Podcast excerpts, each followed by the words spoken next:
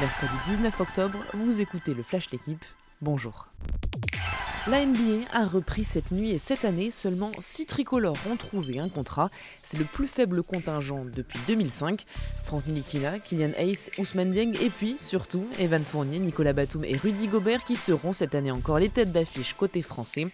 Après des débuts frustrants, Onyx Fournier, devenu spécialiste à 3 points, veut franchir un cap. Batum va vivre sa 15e saison, un exemple de longévité.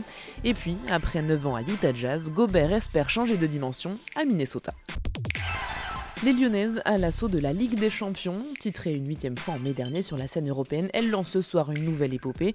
Premier match de poule contre Arsenal à 21h.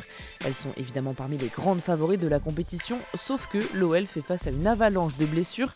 Neuf joueuses, dont une majorité de cadres, sont à l'infirmerie. Mbok, Cascarino et Egarberg pour ne citer qu'elles. Deux explications, la fatigue après l'euro et un calendrier surchargé.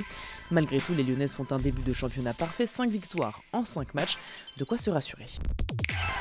Paul Pogba de retour à l'entraînement collectif hier avec la Juventus, mais une reprise partielle comme prévu à l'origine avec le club. Opéré du ménisque externe il y a un mois, il espère pouvoir participer à la Coupe du Monde, une course contre la montre donc. Son prochain objectif, être remis début novembre alors que Didier Deschamps annonce sa liste pour le mondial le 9 dans 3 semaines. Pas le temps de souffler pour Karim Benzema. Deux jours après avoir reçu son ballon d'or, l'attaquant du Real est de retour sur le terrain. Madrid affronte Elche à 21h en Liga. Benzema s'est entraîné normalement hier après une courte nuit quand même avec un retour à Madrid à 3h du matin. Il a été brièvement fêté par ses partenaires tout comme Thibaut Courtois, récompensé du trophée du meilleur gardien. Merci d'avoir écouté le Flash l'équipe. Bonne journée.